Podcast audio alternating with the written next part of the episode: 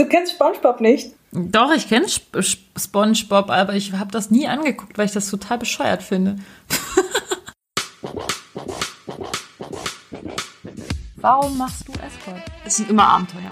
Und irgendwie hat mich das total gereizt, es einfach mal auszuprobieren und in so eine ganz andere Welt einzutauchen. Oh Gott, und ich war begeistert. Ich war begeistert und habe zugehört und habe zwei Wochen später gekündigt und mich beworben bei einer Agentur. Für mich ist das ein starker Ausdruck sexueller Freiheit, was ich da mache. Ohne sie hätte ich das alles nie so akzeptiert, weil sie so positiv damit umgegangen ist, so wie ihr Körper ist. Ja, ich hatte dann einfach noch diese zweistündige Autofahrt vor mir, wo ich so feucht war. Und ich habe gedacht, wow, krass. Hallo, ihr hedonistischen und abenteuerlustigen Menschen. Ich bin Luisa und ihr hört Geliebte auf Zeit. Ich habe das jetzt mal ein bisschen ähm, professioneller anmoderiert. Ich hoffe, es gefällt euch. Und äh, bevor ich meinen sehr, sehr spannenden, besonderen Gast vorstelle, muss ich auch noch als Disclaimer gleich sagen, Lenia aus Berlin schneidet auch wieder diese Folge und ich bin ihr extrem dankbar, dass sie mich unterstützt und ihr könnt ihr auch bitte ganz viele Herzen und ganz viel Dankbarkeit schicken, weil äh, ich glaube, ganz alleine wäre ich jetzt an dem Punkt, wo ich schon aufgegeben hätte, weil ich es einfach zeitlich und generell nicht hinbekomme, diesen Podcast weiter so ordentlich, wie ich ihn mir vorstelle, zu machen. Heute habe ich einen weiteren, ganz, ganz besonderen Gast für euch. Ich freue mich richtig, dass sie hier ist. Sie ist eine fröhliche und kokette junge Frau. Sie ist offen, authentisch und wie ich mir sagen ließ, ist sie auch manchmal ein freches Früchtchen, mit dem man viel lachen kann.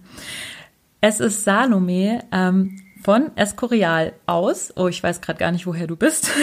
Hallo Salome. Hallo Lisa, danke für die Einladung. Ich bin aus Mannheim, bin vor kurzem hergezogen. Okay, also Salome aus Mannheim. Wie schön, dass du hier bist. Danke. ähm, ja, wer bist du denn? Erzähl doch mal etwas über dich. Ja, du hast es ja richtig gesagt. Freches Früchtchen aber auch gerne sehr oft seriös und still. Man sagt bei mir öfters, stille Wasser sind tief, weil ich gerne zuhöre. Und wenn ich mich dann wohlfühle und willkommen bin, dann lege ich los. dann, ich bin Modedesignerin und eine glückliche Modedesignerin, muss ich zugeben. Ich habe das Glück, mein Hobby zu Beruf haben zu können und ausüben zu können. Das ist sehr schön. Das geht mir ein bisschen ähnlich. Das freut mich. Ich habe auch gehört, dass du also schon so ein kleiner Modefan bist. Also was jetzt nicht heißt, du bist so ein Gucci-Bitch oder so, sondern einfach so schon verliebt in, in gute Kleidung. Kannst du das mal erzählen, was dich da besonders anmacht und was, was daran so toll findest? Die Qualität und das Außergewöhnliche und das Einmalige ist mir wichtig. Also ich gehe nicht gerne zu Zara, C&A gibt es ja auch weil das jeder trägt. Ich mag es nicht, das Gleiche zu tragen wie jeder. Ich möchte mich hervorheben, einzigartig sein.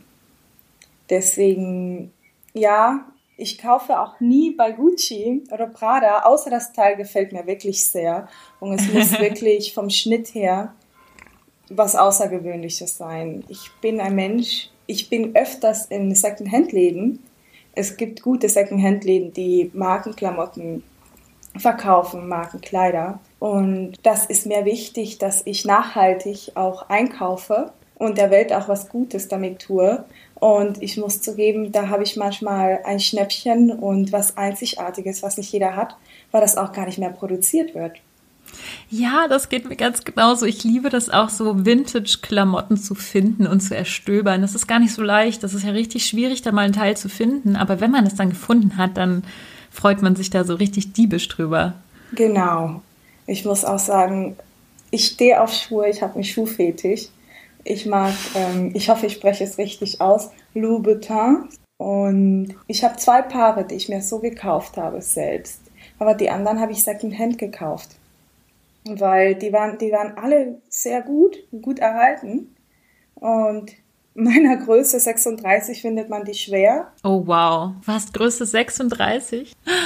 Oh mein Gott, ich stehe total auf so kleine süße Füße. Ich habe vielleicht auch so ein kleines Fußfetisch. Ich finde schon so kleine süße Füße in so richtig geilen hohen Schuhen. Ah, ich liebe auch hohe Schuhe. Ja, dann komme ich mal besuchen. ich kann es total nachvollziehen. Leider haben wir nicht die gleiche Schuhgröße.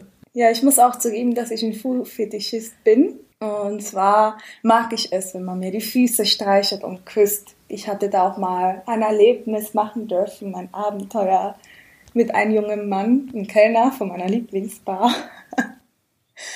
Und ich muss zugeben, der hat einfach angefangen, an meinen Zeh zu lutschen. Und da habe ich gemerkt, Gott, das ist ja was, das möchte ich nochmal. Ich hatte irgendwann mal einen Film gesehen, aber es ist schon so lange her, da war das auch eben so eine Szene, wo der Mann dann so den ganzen Körper so von ihr so abge leckt und abgeküsst hat und dann so zu den Füßen kam und dann jeden Zeh so einzeln. Und irgendwie hat mich das total angemacht. Ich weiß also ganz genau, was du meinst. Beneidenswert, oder? Ach, ja. Ja, und das, was du gesagt hast mit dem, dass es sich schön anfühlt auf dem Körper, das finde ich auch total, total wichtig. Also, dass die Qualität eben eben gut ist. Genau, das ist ja auch der Grund, warum ich mich entschieden habe, Modedesign zu studieren, weil ich davor kein bisschen Mode bewusst. Jeder sagte, ich ziehe mich an wie eine Oma.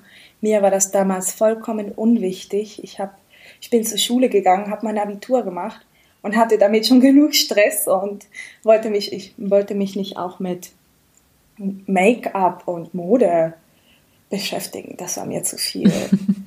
und nach dem Abitur kam die Zeit, ich so, was soll ich denn jetzt machen? Ich habe mich so angestrengt in der Schule, dass ich gar nicht darüber nachgedacht habe, richtig, was eigentlich mein Traumberuf ist. Habe dann auch im Büro gearbeitet als Chefsassistentin.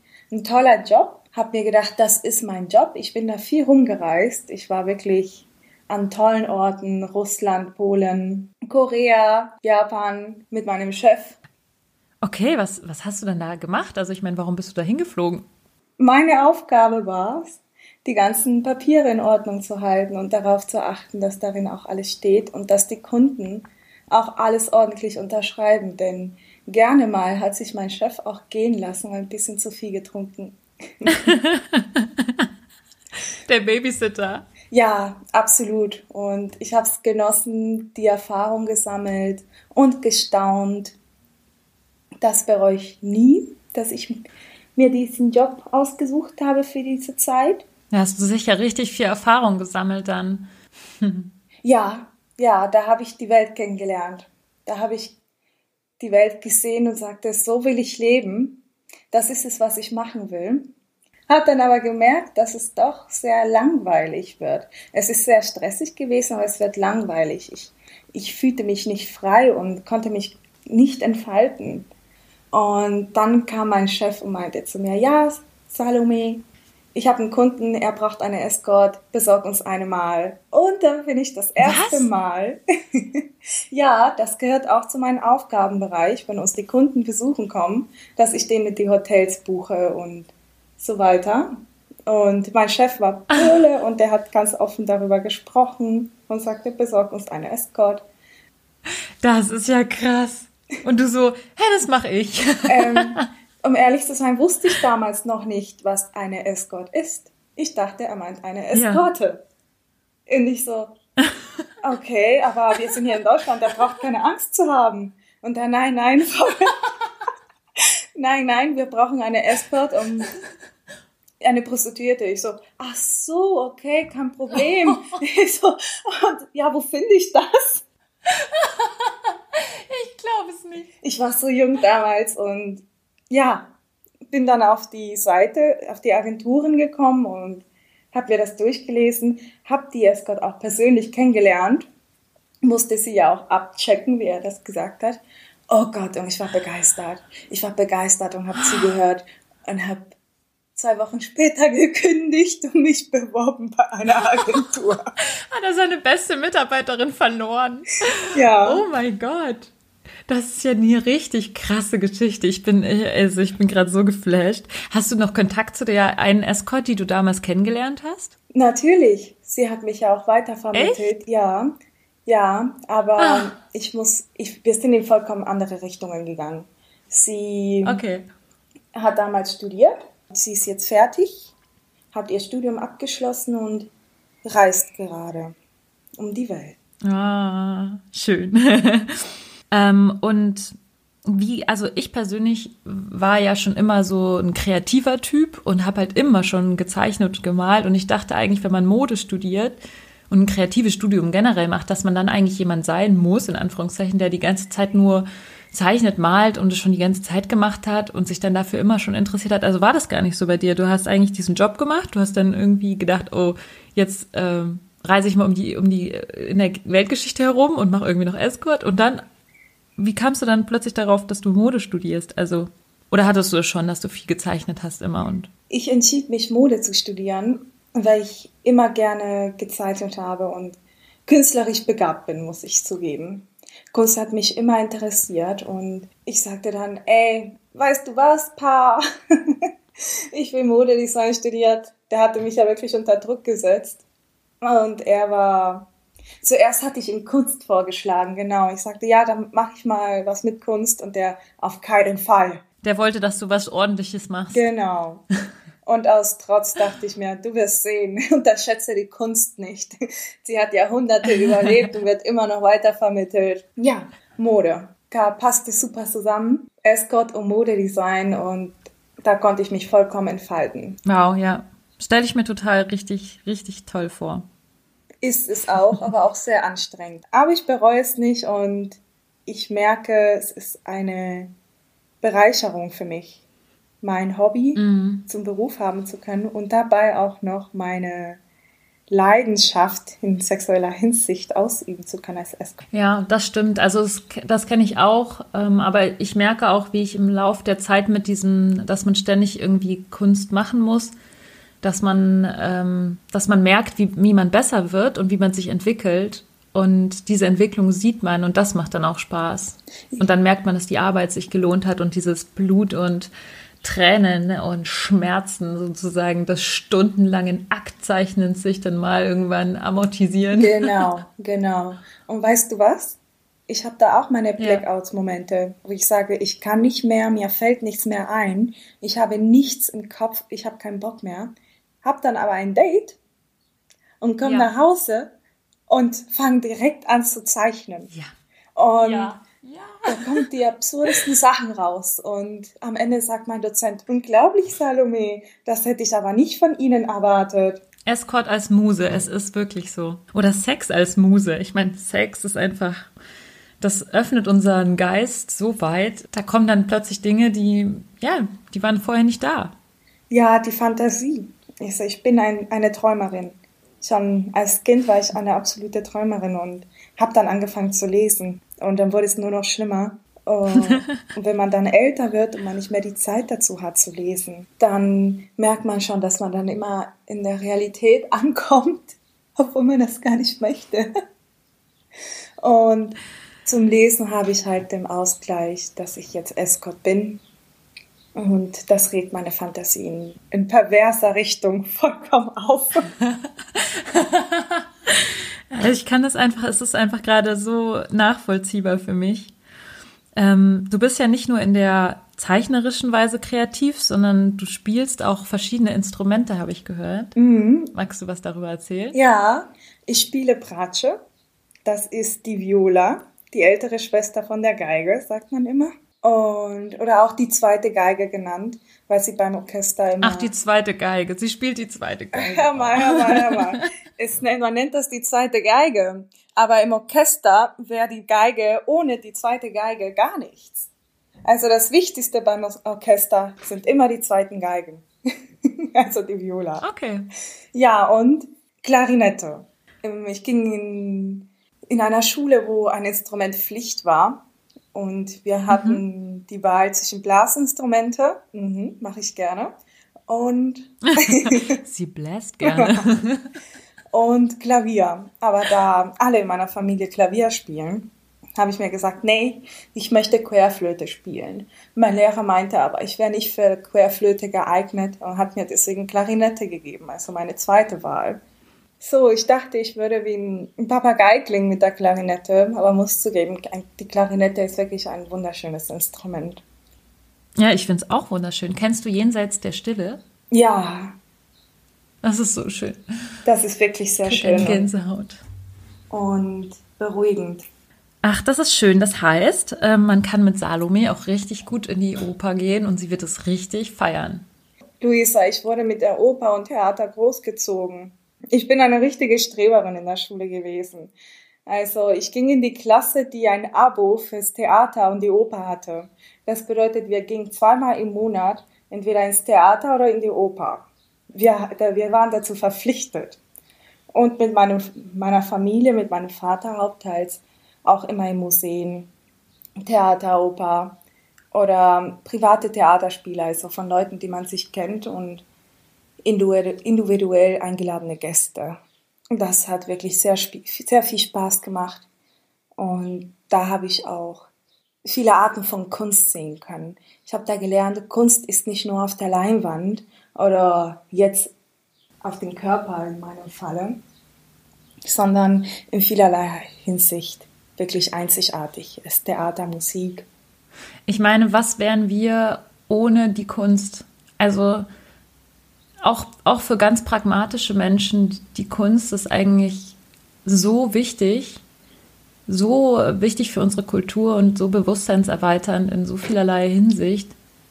Ähm, ja, das ist schon echt ein wichtiger Part. Ja, Kunst ist sehr mächtig. Also neben der Literatur ist Kunst das Zweite, was uns Menschen ausmacht und womit wir Menschen uns ausdrücken. Apropos ausdrücken. Krasse Überleitung. Ähm, erzähl uns doch mal etwas über deine Sprachkenntnisse, weil als du mir das erzählt hast, war ich ein bisschen baff und ich habe mir das gleich auf meinen kleinen Notizblock hier geschrieben, dass ich dich das unbedingt fragen muss.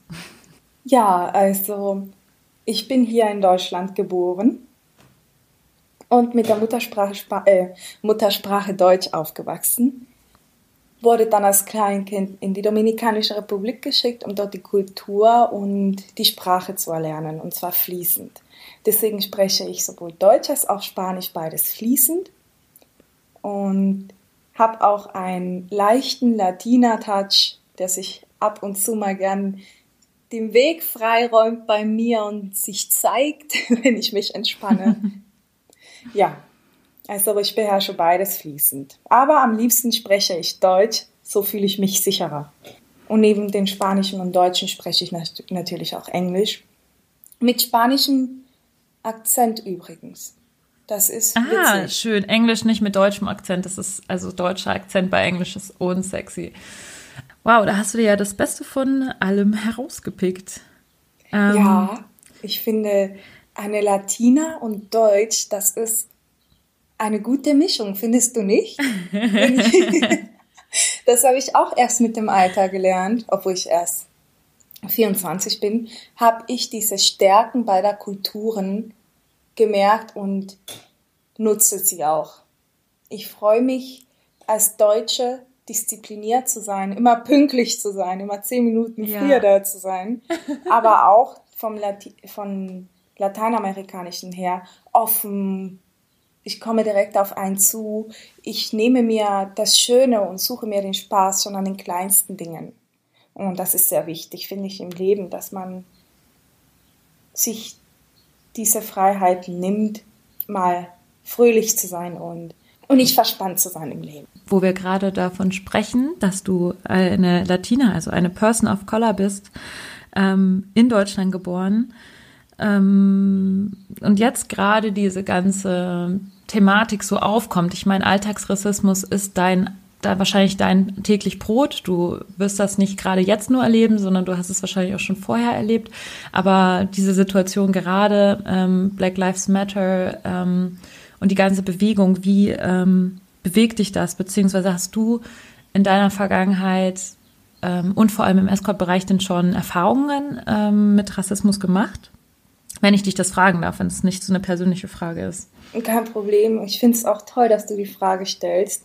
Ich werde mich auch, wenn es dir nicht blöd vorkommt, werde mich auch nicht so tief darauf einlassen, auf dieses Thema. Und wenn ihr Fragen habt und mit mir über dieses Thema sprechen wollt, ich bin vollkommen offen und sprecht mich immer an, Jungs. Kein Problem. Ja, fangen wir mal an. Als Kind habe ich das gar nicht wahrgenommen, dass ich schwarz bin, weil ich bin in der Oberschicht aufgewachsen. Alle haben mich geliebt. Ich bin deutsch und ja, ich hab's, ich bin, ich ging in eine sehr gute Schule. Da gab es dieses Thema Rassismus nicht. Aber als ich dann älter wurde und mit meinem natürlichen Afro in der Stadt rumlief und witzigerweise wir hören, dass die Menschen das Schwarze sagen, hey, die fassen mir einfach so in die Haare rein. Das ist wirklich wahr. Die fassen krass, einem wirklich einfach so in die Haare rein. Aber mhm. ich habe denen gesagt, hör mal, mach das bitte nicht, aber wenn du jetzt anfassen möchtest, für ein Euro kannst du anfassen. Da wäre ich nämlich reich. Warst du damals schon in der Monetarisierungsphase? ja. ja, oder auch, wenn ich mal mit Freundinnen unterwegs war, ich habe immer gerne geflirtet und dann ein Mann kam und sagte, wow, Sie sprechen aber wirklich sehr gut Deutsch. Oh, habe ich gesagt, danke, Sie aber auch. Oder woher kommen Sie? Und ich sagte, aus Bonn, warum? Und Sie? Aber ich habe es gemerkt, bin es entspannt angegangen und habe immer darauf aufmerksam gemacht, so hey, das ging gar nicht, aber komm, peace forever. Ja, ich finde es cool, wie entspannt und locker du damit umgegangen bist. Vor allem die Haare, das ist ja schon so ein, so ein Thema, ne? Also, ähm, ich habe auch schon so ein bisschen gesehen an deinen Fotos, dass du eigentlich schon ziemlich coole Variationen mit deinen Haaren ähm, hast. Möchtest du dazu irgendwie was sagen, wie du das mit deinen Haaren ähm, gelöst hast, in Anführungszeichen? wie du deine Haare trägst? Genau, ich, da wollte ich noch dazu kommen. Als ich dann im Escort-Bereich angefangen habe, da wurde mir schlagartig bewusst, ich bin schwarz, weil bei meinem ersten Fotoshooting war das Stylistenteam vollkommen überfordert. Die Agenturleiterin mhm. hat verlangt, dass ich mir die Haare wasche und einfach so komme. Und ich bin davon ausgegangen, dass ich mit meinem natürlichen Haar arbeiten werde. Aber nein, die sollten die glätten.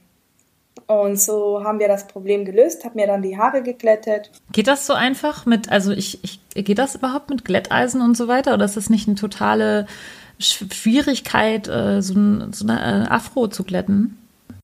So, meine Haarstruktur ist weicher, dadurch, dass ich auch europäische Gene in mir habe.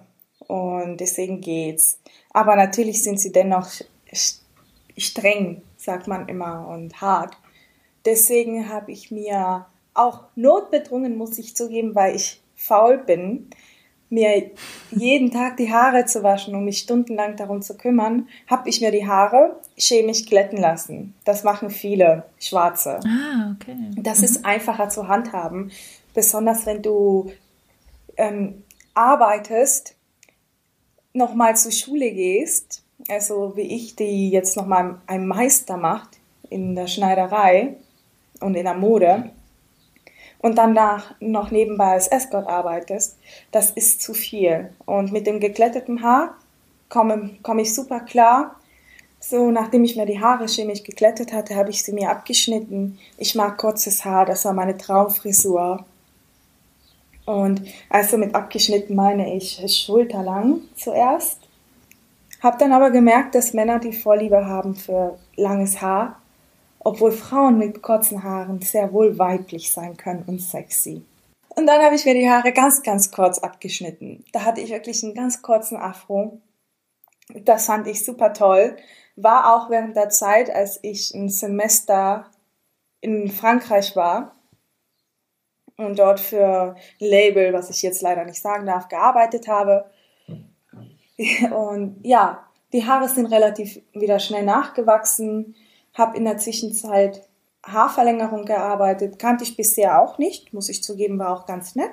Aber jetzt sind meine Haare wieder wie vorher schulterlang und bald kommt das neue Fotoshooting und ich freue mich. Ja, also total, total interessant, weil ich bin, also ich, ich bin so jemand, ich hasse das auch, mich um meine Haare zu doll zu kümmern. Ich lasse sie eigentlich auch immer Luft trocknen. Ich, ich wasche die einfach nur und dann lasse ich sie an der Luft trocknen und, mache da gar nichts irgendwie damit. Und die Vorstellung, da jeden Tag irgendwie an meinen Haaren rumzuzerren und rumzuglätten, das ähm, würde mich äh, ganz äh, fertig machen irgendwie.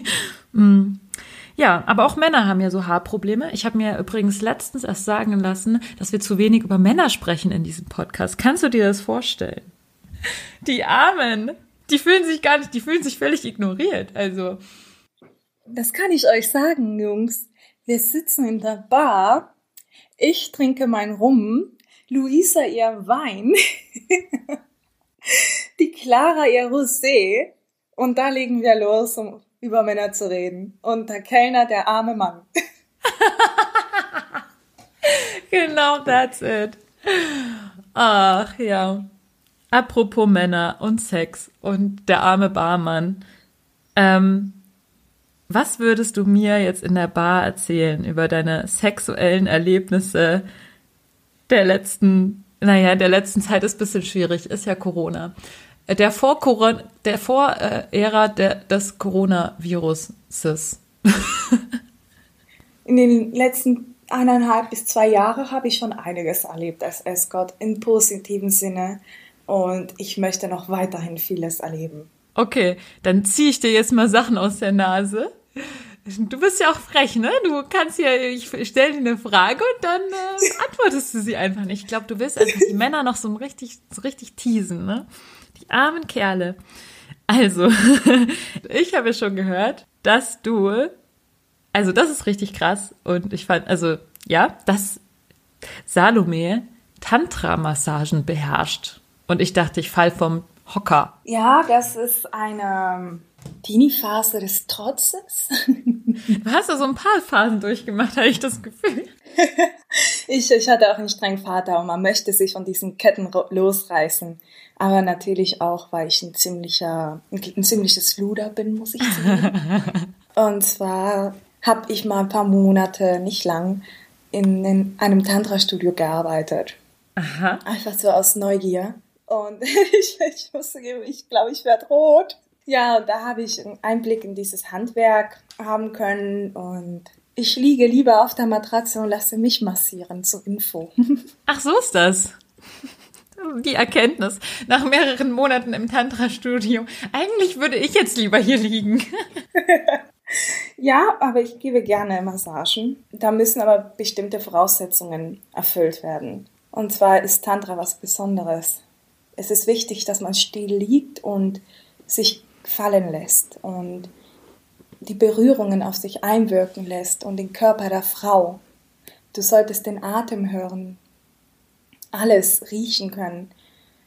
Und wenn man dann als Mann ein bisschen hibbelig wird und man sich nicht zurückhalten kann, weil ein schöner Popöchen einem ins Gesicht sitzt, auf dem Gesicht sitzt und man gerne toucht, dann wird es nichts. Also Tantra ist was, wo man sich wirklich eine ganze Stunde oder eineinhalb Stunden hinlegt und massieren lässt, führen lässt von der Frau. Und wer weiß, wie es endet. Also bei mir endet es nie nur mit einem Happy End. Das klingt total sexy, aber ich meine, hast du schon mal über diese Lösung nachgedacht, diese Männer, die sich da nicht äh, so lange stillhalten können, einfach ans Bett zu fesseln? Ich rede gerne und ich sag denen so, hey, leg dich hin bitte, ich massiere dich jetzt, du bist jetzt ruhig. Ab und zu muss ich mal ermahnen, aber ich habe die Erfahrung gemacht, wenn ich die Kunden besser kenne, wir uns schon ein paar Mal getroffen haben, dann klappt es besser. Denn anfangs ist es halt die Neugier und die Lust nach einem wirklich stark vorhanden. Und da kann ich verstehen, dass man sich da nicht zurückhalten kann. Da fällt es auch mir manchmal schwer, mich zurückzuhalten. Also, das kann ich sehr gut verstehen, dass es bei Salome schwer ist, sich zurückzuhalten. Und vielleicht ist euch auch aufgefallen, dass es diese Woche, zumindest für Luisas Podcast, erstaunlich wenig um Sex ging. Insofern bleibt mir nur übrig zu sagen, freut euch auf nächste Woche, wo es noch mehr Details aus Salomes Sexleben geben wird. Also dann, wir wünschen euch ein schönes Wochenende und Küsse gehen raus von Salome, Luisa und mir, Linia. Übrigens für die ganz Neugierigen unter euch, Salome findet ihr auf Twitter unter dem Namen Salome Estelle.